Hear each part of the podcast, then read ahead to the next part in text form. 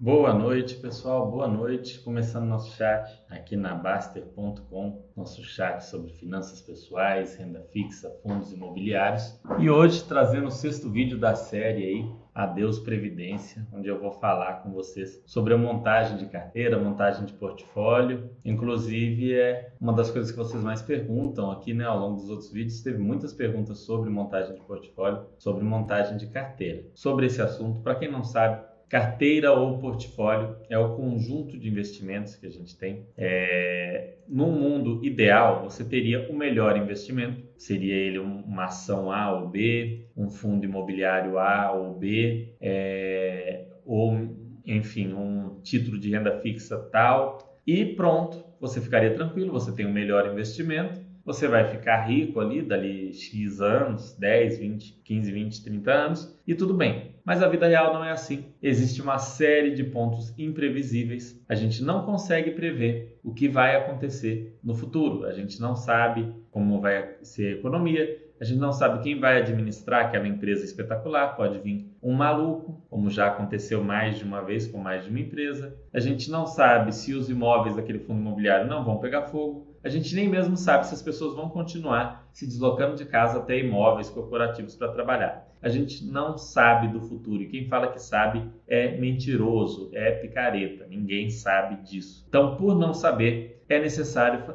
criar um portfólio, montar uma carteira, ter vários investimentos para caso algo dê errado, você esteja protegido com outros investimentos. Então, a gente monta a carteira não é para caso dê certo, é para caso dê errado. Se der certo, melhor se todos os seus ativos forem muito bem, se sua carteira como um todo der muito certo, maravilha, perfeito, excelente. O ideal é que isso aconteça, mas caso isso não aconteça, você tendo um portfólio, você vai estar numa situação muito mais tranquila, tá? Nos vídeos anteriores, para quem perdeu os cinco primeiros vídeos lá, a gente falou sobre a definição de riqueza, a gente falou sobre reserva de emergência, poupança, tesouro selic, dúvidas, né, dívidas, quer dizer, e todos os males associados às dívidas. Falamos sobre o, o seu pior inimigo, sobre o mindset adequado para investir. Falamos sobre reserva de emergência, né, que é o melhor investimento que você pode ter. Falamos sobre imóveis, é, localização, valor, como que procede em relação aluguéis. Falamos sobre ações, alguns pontos importantes,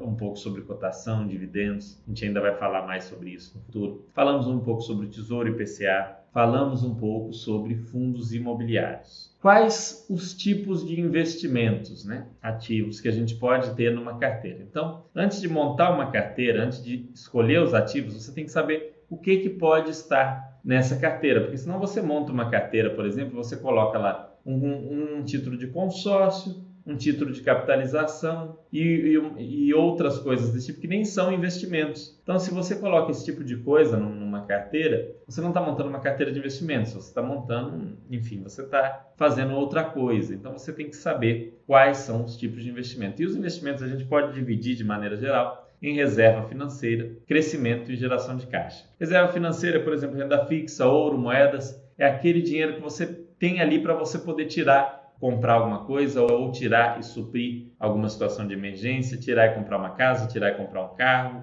é, tirar e fazer uma viagem para o exterior, tirar numa situação extrema. Essa é a reserva financeira. Crescimento são ativos que tendem a ter uma valorização muito acima da inflação. São ativos dos quais você espera é, que ao longo do tempo eles aumentem o poder do seu dinheiro.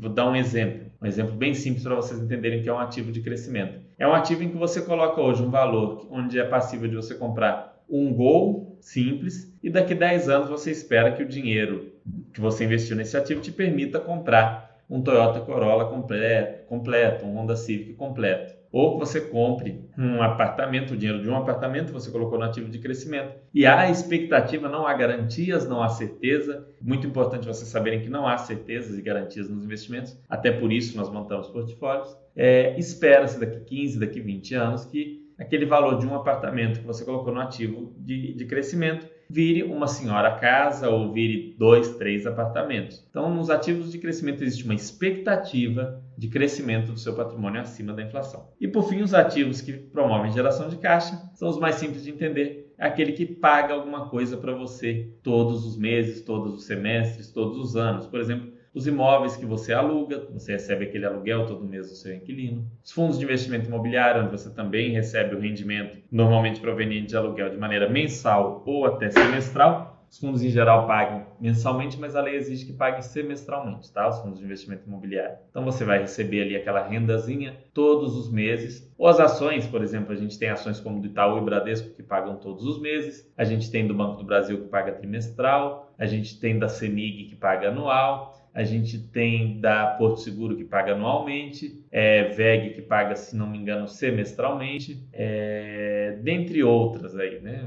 Graziotin anualmente, Grendene, se não me engano, semestralmente também. Então a gente tem empresas pagando seus dividendos com uma certa regularidade. Então a gente fala que ocorre uma geração de caixa. Você investiu naquele ativo, mas de tempos em tempos aquele ativo te dá algum dinheiro, ele joga algum dinheiro no seu bolso. Claro que tem que avaliar se essa geração de caixa é sustentável, se o ativo é realmente bom. Não é simplesmente porque ele te paga um provento que o ativo passa a ser bom. Esse é o tipo de análise que vocês têm que fugir. A análise é qualitativa, qualidade do ativo. Bons ativos podem estar em qualquer uma dessas, dessas opções aqui. Vai ter bons ativos de reserva financeira, bons ativos de crescimento e bons ativos que vão gerar caixa, mas também existem maus ativos em, em tudo isso. Você pode comprar em moedas um monte de pesos, investir em títulos da Venezuela, comprar ações da Tectoy, que é uma empresa saudosa da minha infância, mas que infelizmente, né, enfim, está numa situação terrível há muito tempo.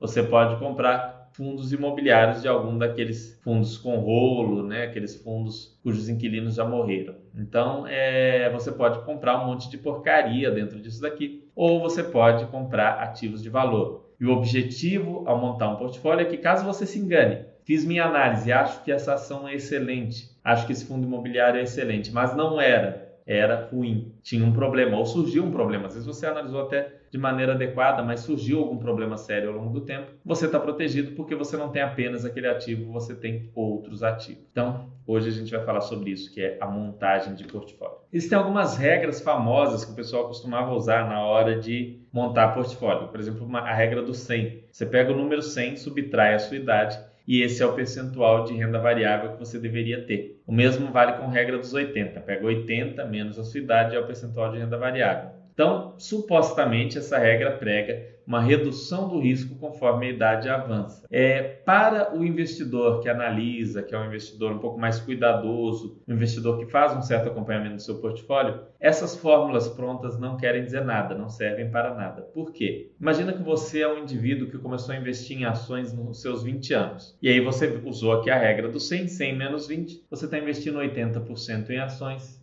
em renda variável, ações, fundos imobiliários, e 20% em é, renda fixa. E aí você é um cara que estudou, que acompanhou aquelas empresas, leu os releases, acompanhou os resultados, passou por crises com a empresa. Faz algum sentido quando você tiver com uma idade mais avançada, você investir menos naqueles ativos que você estudou tanto, entende tanto, e ir para outros ativos de renda fixa, supostamente apenas para reduzir o seu risco, no caso o risco de mercado? Provavelmente não, você vai se sentir muito mais confortável com aquilo que você passou a sua vida estudando. Então, esse tipo de regra tem alguma lógica, mas eu acredito que não funcione para investidores que estudam, para investidores que buscam entender o que estão fazendo. Por que montar um portfólio? Novamente, é bom falar disso mil, duas mil, três mil vezes. O risco pode ser diversificado, entendeu? Em algum nível, o risco que você corre investindo, você pode diversificar. Vamos dar um exemplo bem simples. Você pegou todo o seu dinheiro e investiu em ações da, vamos lá, da Ambev, tá? Você investiu em ações da Ambev e aí vem uma lei no, no Brasil e proíbe o consumo de bebida alcoólica e refrigerante no país. Você vai se lascar. A empresa pode se reinventar e tudo, mas você vai ter uma perda muito considerável do seu patrimônio. Você está todo investido naquela empresa. Agora, vamos colocar uma situação um pouco melhor, na verdade, muito melhor. Ao invés de investir só na Ambev, você investe na Ambev e você investe na Arezo ou na Grendene, que são empresas de calçados. São tipos de negócio bastante distintos. Então, proibiu a bebida, mas não vai proibir o uso de calçados. Tá? Você pegou e já diversificou, reduziu o seu risco pela metade ao acrescentar um simples ativo. Além disso, depois você vai acrescentar um ativo de renda fixa, um tesouro Selic. Tudo isso gera, principalmente os primeiros ativos que você vai acrescentando, tem uma redução drástica de, do risco. Existem gráficos disso, eu não trouxe. Eu, eu gosto mais que vocês entendam a lógica do que esses gráficos de, de risco, até porque acho que chega num ponto que eles não fazem tanto sentido. Mas principalmente no início, quando você adiciona os primeiros ativos, o seu risco reduz muito, muito, muito. E o retorno não necessariamente vai ser reduzido, porque você aumentou um ativo, tá? Ah, aumente, reduz o risco, Fernando, mas reduz o retorno. Essa lógica é verdadeira partindo do pressuposto que o seu primeiro ativo era o melhor ativo possível. Você tinha a melhor ação e aí, além da melhor ação, você colocou uma outra que seria segunda melhor ou outra coisa. O que na prática é muito raro, é muito difícil de acontecer, é muito pouco provável. Então, o seu retorno ao diversificar não necessariamente diminui, tá? A chance do retorno diminuir é, é, é relativamente pequena, até mesmo porque a chance de você acertar na veia é muito pequena. Contudo, o risco diminui, ponto. O risco diminui, isso é um fato. O retorno diminui pode acontecer, mas não é certo. Na verdade, eu acho mais provável, se você parar para pensar, que tendo vários ativos você acerte algum muito bom do que você conseguir com um único ativo ou dois únicos ativos ter ativos espetaculares. Então, existe uma tendência de que o seu retorno até mesmo aumente, tá? Na teoria, quando você estuda, inclusive na faculdade, ele pressupõe que você sempre está no melhor ativo possível. Então, se você acrescentou algum outro ativo, o retorno vai cair, mas o risco também cai o que não é necessariamente verdade. Você acrescentou um outro ativo, é, não há certeza de que esse outro ativo vai performar pior do que o primeiro. Então, ao adicionar mais ativos, a única certeza é que você reduz seu risco. Algo vai dar errado. Em algum momento você vai investir em alguma coisa que vai dar problema. É, seja um fundo imobiliário, seja uma ação, seja algum ativo de renda fixa. Em algum momento algo vai dar errado. E a gente não tem como prever o futuro, tá? O nosso controle sobre os fatos, sobre aquilo que vai acontecer e sobre, sobre os ativos da nossa carteira, seja sobre o nosso trabalho, sobre essas coisas, é relativamente limitado. A gente não consegue controlar tudo. Então, prever o futuro é totalmente impossível. Eu vou dar um exemplo para vocês muito interessante. O meu avô, ele é, era batateiro, agricultor, plantava, tinha um conhecimento muito grande de agricultura. E chegou num ponto da vida dele, ele não estava já com tanta saúde, resolveu é, aposentar, vendeu é, a fazenda dele e resolveu ter uma vida mais tranquila. E aí qual foi a ideia dele, que é uma ideia que muitos têm, que é muito comum? Vou comprar imóveis para alugar, vou alugar imóveis e aí eu vou pegar essa renda dos aluguéis e vou viver. Inicialmente ele pegou, encontrou um, uma rua, uma região da cidade onde ele morava, em que os imóveis estavam num preço atrativo e eram imóveis de qualidade boa, qualidade interessante. Então o que, que ele fez? Ele comprou vários imóveis na mesma rua, comprou alguns vários imóveis na mesma rua. Ele não, não seguiu essa lógica nossa aqui de diversificação. Só que ele não, não, não conhecia tão bem aquela região e tudo mais, e depois foi descobrir que a, aquele local específico tinha um problema. Qual era o problema? Ali dava enchente quando tinha uma, é, épocas de chuva muito intensa. Então, tinha chuva muito intensa, dava enchente naquele local. Naturalmente, ao descobrir isso, percebeu o porquê daqueles imóveis estarem mais em conta. E aí depois vendeu, é, teve ganho em alguns imóveis, perda em outros, mas foi, mas pecou ali pela falta de diversificação. Talvez se tivesse comprado um imóvel naquele, naquele local, um, um em outro, um em outro, teria ficado ali mais tranquilo. Então, a diversificação é para proteger a gente do imponderável, de coisas que a gente não sabe que, que vão, podem acontecer ou que vão acontecer. É, isso daqui é um exemplo básico de carteira, tá? Sem contar a reserva de emergência. Reserva de emergência, a gente falou lá no vídeo 1, vídeo 2, 6 a 12 vezes as suas despesas mensais, numa renda fixa de altíssima liquidez, né? Pode ser a própria caderneta de poupança, que é mais simples. É um dinheiro que, se você precisar, se acontecer alguma coisa mais séria, um problema de saúde, um problema de desemprego, um problema estrutural no imóvel, você tem aquele dinheiro para você sacar ali e utilizar, tá? Esse é um exemplo de uma carteira aqui, poderia ter acrescido outras coisas, mas aqui a gente vê, por exemplo, 30% em ações, 60% renda fixa, 10% em fundos imobiliários. A gente podia ter colocado aqui 40% em renda fixa e colocado 10% também em estoques, né, em ações lá no exterior, você teria uma carteira ainda mais diversificada. Na medida em que você vai tendo mais ativos, você vai tendo menos risco. Aí, se na carteira de ações você tem 10 ações aqui, 10 a 15 ações, você vai ter 2 a 3% do seu patrimônio em cada ação. Se aqui nos fundos imobiliários você tem 10, você tem 1% do patrimônio em cada fundo imobiliário. Então, seu risco vai reduzindo, vai ficando cada vez menor. E assim, na medida que seu patrimônio aumenta, você tem mais segurança para, caso algo dê errado, você não afundar você não se explodir. É, eu tinha, pessoal, na época que eu. Pouco depois de eu começar a investir, teve aquela empresa que explodiu, né? A OGX. E muita gente que não tinha experiência de bolsa, que estava entrando naquela época, investiu tudo que tinha na empresa. Eu guardei até reportagens sobre isso, médicos que pegaram todo o dinheiro, investiram nisso, engenheiros, não é pessoas assim falar, ah, Fernanda, é gente ignorante, sem estudo, sem entendimento de nada. Não, pessoas com diplomas, com mestrado, com pós-graduação, pessoas que têm um, um, um conhecimento de, das suas áreas ou de outras áreas muito grande, que pegaram todo o dinheiro e colocaram naquela empresa. Era errado investir lá na OGX? Não era, era uma empresa, princípio promissora, né? É, uma pré-operacional, você poderia ter ela desde que dentro de um portfólio.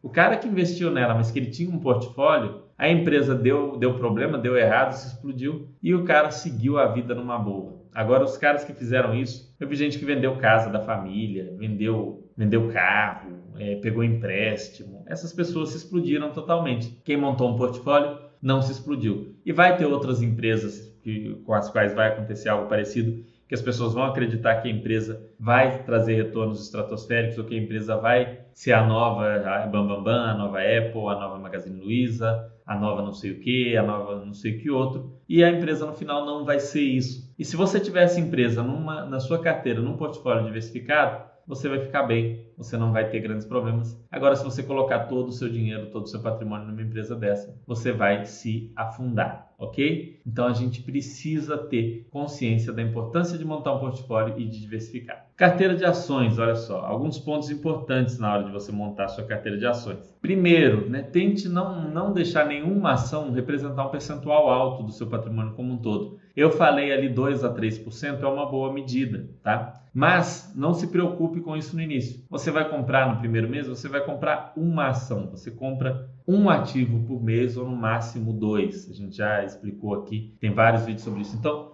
comecei, ah, Fernando, eu estudei, né? Vi aqui você falou ações fortes geradoras de caixa, endividamento equilibrado, é, olhei ali uma do novo mercado, vi a governança, li os releases, achei que é de fácil entendimento, olhei o quadro aqui da Baster, eu gostei, mas eu só encontrei sete empresas. Não tem problema. No primeiro mês você vai fazer uma comprar uma ou no máximo duas e assim sucessivamente. Nesse tempo você vai estudando. E aí de sete você vai passar para oito, de oito você vai passar para nove e assim vai. Nesse período também você vai investir em renda fixa, você vai investir em fundos imobiliários. Então até você comprar aquelas sete empresas passou mais de ano e você já vai ter estudado mais empresas, já vai ter mais opções. Então não tenha pressa, aquela pressa, nossa, eu tenho que formar minha carteira logo escolhi os 20 ativos, vou comprar os 20 esse mês agora de dezembro, eu quero já começar 2021 com a carteira montada. Não, não é por aí. É uma coisa de cada vez. Então você vai pegar, vai começar agora, vai comprar é, ativos nesse, nesse mês de dezembro, vai comprar um ativo, vai comprar dois. Ah, investir no Tesouro IPCA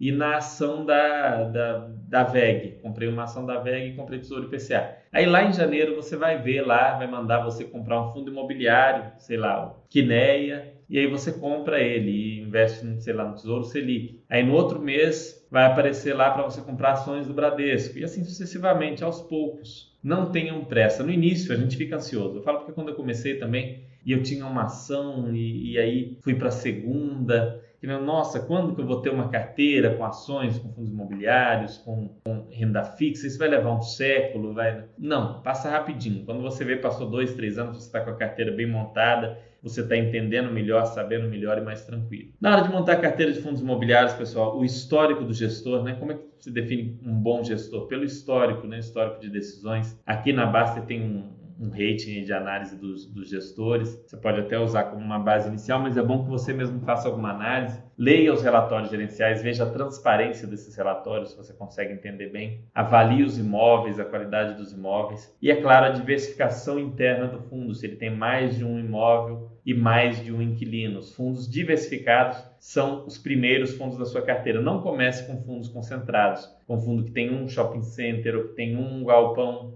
ou que tem um edifício comercial não comece com esses fundos que tem um único inquilino em vários imóveis. Você pode até ter esse tipo de fundo na sua carteira, mas deixa para depois, deixa para o futuro. Comece com aqueles fundos que tem, sei lá, 8, 10 shoppings, cada, né, cada shopping tem 100 inquilinos, ou 8, 10, 12 galpões, aí com vários inquilinos também, nenhum inquilino representando metade ou mais. Então tem é, 10, 15 lojas de rua, com, com, com sete inquilinos, seis inquilinos e por aí vai. Comece pelos ativos mais diversificados. Isso reduz a probabilidade de você cometer erros graves, principalmente no início, tá? E aí você vai se habituando, entendendo melhor. Com o tempo você pode talvez incluir um ou outro ativo ali não tão diversificado, que você já estudou, já está entendendo melhor como funciona o mercado. Imóveis, né? Na hora que você vai incluir um imóvel na sua carteira, contei a história do meu avô, e aí vem esse ponto localização, localização, localização. Se você erra com localização, é muito complicado, porque todo o resto você consegue alterar. Eu comprei uma casa,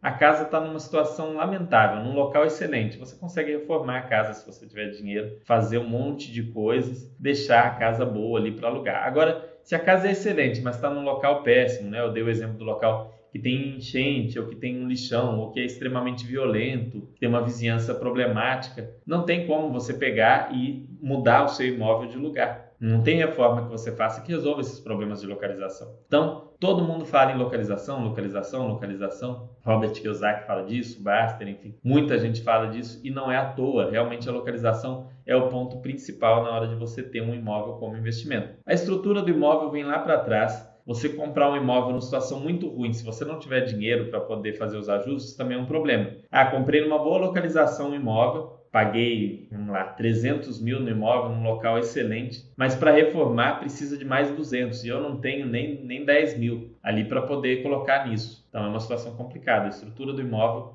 vem depois. Mas, primeiro lugar, a localização, depois estrutura. Não vai comprar um imóvel caindo aos pedaços, mas muito menos vai comprar um imóvel num local complicado, num local ruim. Renda fixa, quando a gente fala de carteira da renda, de renda fixa, é muito importante casar o vencimento dos títulos com seus objetivos. Então, se eu quero comprar um carro daqui 5 anos, tem títulos que vencem daqui de 5 anos, que podem te trazer um retorno. Tem um, um título IPCA ali é, que vai vencer nessa época. Dê preferência a eles, porque te protege da inflação. É, ah, eu quero comprar uma casa em 2035. Começa a investir lá no Tesouro 2035. Somente esses objetivos grandes, né? Casa, carro, festa de casamento, que são coisas caras. Compra um título ali com vencimento próximo, vai investindo um pouquinho, que aí você vai ter condição de, de fazer isso daí. Tenha atenção aos riscos risco de crédito, risco de liquidez. É, de maneira geral, o menor risco de crédito é o risco do tesouro, é o risco do tesouro direto. A gente brinca que é a impressora. Para pagar dívida interna, o governo poderia, numa situação extrema, emitir moeda. A gente sabe que o governo não deve fazer isso, não é, não é bom para a economia, mas poderia. Então, a chance de um calote interno é, é praticamente zero. Então, o risco de crédito do tesouro é perto de zero. Existe também risco de liquidez, é o risco de de você não conseguir o dinheiro quando precisa. Por exemplo, uma LCI, você leva 90 dias para poder sacar depois que você investiu. Então tem um risco de liquidez aí. Você pode precisar daquele dinheiro existe também o risco de mercado, de marcação a mercado, que Tesouro IPCA tem e alguns outros títulos de renda fixa também tem. Como eu disse, eu vou fazer um vídeo só sobre riscos e a gente vai abordar isso mais a fundo para vocês entenderem. E na sua carteira de renda fixa você precisa ter parte desses ativos em um título que não sofra marcação a mercado que tem ali uma liquidez rápida, imediata, como um tesouro Selic, além do, da reserva de emergência, né? Um, um, certo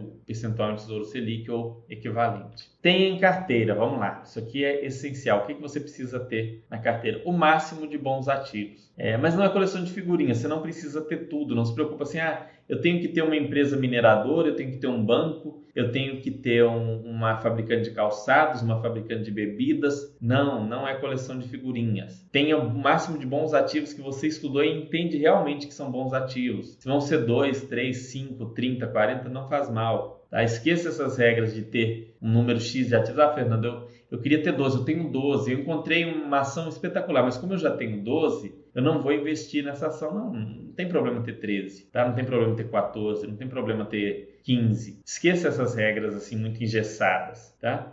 O máximo de bons ativos, de ativos de valor, de ativos que vão realmente agregar ao seu patrimônio. Monte sua carteira aos poucos, não fique desesperado. Nossa, eu tenho que ter, eu tenho que, em dezembro eu já tenho que ter 20 ações 15 fundos imobiliários, tem que ter. Não, não tem essa pressa. É aos poucos que você monta a carteira, né? É, o Warren Buffett tem uma frase muito legal sobre investimentos que ele fala o seguinte: você não consegue fazer o bebê em um mês engravidando nove mulheres. Algumas coisas precisam de tempo para acontecer e uma delas é o retorno nos investimentos. É isso que ele fala e não há dúvidas disso. Então, não tenha pressa, busque bons ativos e vai montando sua carteira aos poucos. Coisas ruins acontecerão com os seus ativos, ou seja, alguma coisa vai dar errado. O que vai dar errado, eu não sei, mas alguma coisa vai dar errado. Não tenha dúvida disso. Infelizmente, alguma coisa vai dar errado ao longo do tempo, mas se você montar um portfólio bem diversificado, bem pensado, você não vai se explodir quando algo der errado, você não vai se afundar quando algo der errado.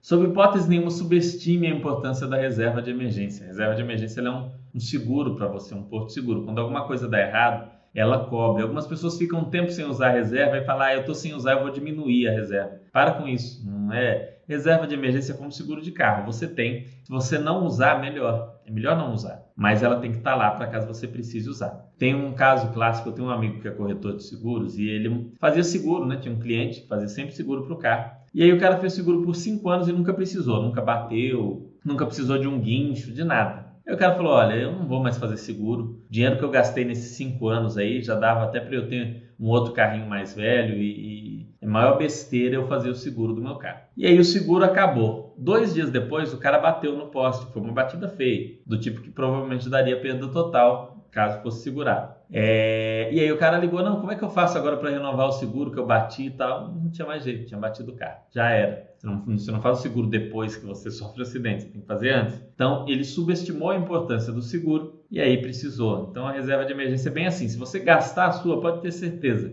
no dia seguinte vai acontecer alguma emergência e você vai precisar e não vai ter. Então nunca subestime a importância dela. Ignore ou se afaste de palpites, ah, investe nisso, investe naquilo, compra ações da empresa tal, compra fundos tal. Busque você mesmo estudar e montar sua carteira, tá? Busque você mesmo entender, ter um senso crítico, ter a capacidade de análise e de avaliação para montar a sua própria carteira. Não fique preso ou pensando em, em, é, em, palpites, em opiniões dos outros. Você tem que pensar de maneira independente. Nenhum investidor chega a lugar nenhum sem pensar de maneira independente. Mais importante nisso tudo é vocês terem na carteira sempre ativos de valor. Preço é aquilo que você paga e valor é o que você leva. Então, preço não é o mais importante, o mais importante é o valor, é a qualidade. É melhor pagar caro por algo bom do que pagar barato por algo que não presta. Né? Isso vale para tudo praticamente na vida. Você prefere comprar uma fruta bonita e, e gostosa por um preço maior ou, pegar um, um, um, fruto podre lá e pagar micharia? Então você tem que buscar ativos de valor. Tenha tranquilidade para administrar sua carteira, não pode tirar os seus sonhos daí. Então você tem que ter uma diversificação que te deixe tranquilo. Não se estresse demais com isso. Entenda que os seus investimentos estão ali para te dar tranquilidade, para te gerar paz, para você ficar mais tranquilo e entenda a carteira e seus ativos. Entenda por que, que eu montei essa carteira. Eu montei essa carteira para ter tranquilidade financeira, para ficar mais tranquilo. Por que, que eu comprei esse ativo? Eu comprei esse ativo porque ele faz sentido, por tal, tal, tal. Saiba por que você está fazendo as coisas. Isso vai te motivar a ter aquela disciplina de aporte mensal, a ter a paciência para esperar os resultados aparecerem, ok? Espero que tenha agradado a vocês e agregado conhecimento a vocês. Vocês entendam a importância de diversificação, a importância de ter um portfólio, não achar que vão ter o melhor ativo, o melhor investimento que vai resolver tudo, que infelizmente na vida real é muito difícil, é muito pouco provável que vocês consigam isso. Agora, montando um portfólio é bastante provável que no futuro vocês tenham um patrimônio interessante e mais tranquilidade financeira, ok? Muito obrigado, uma ótima semana para vocês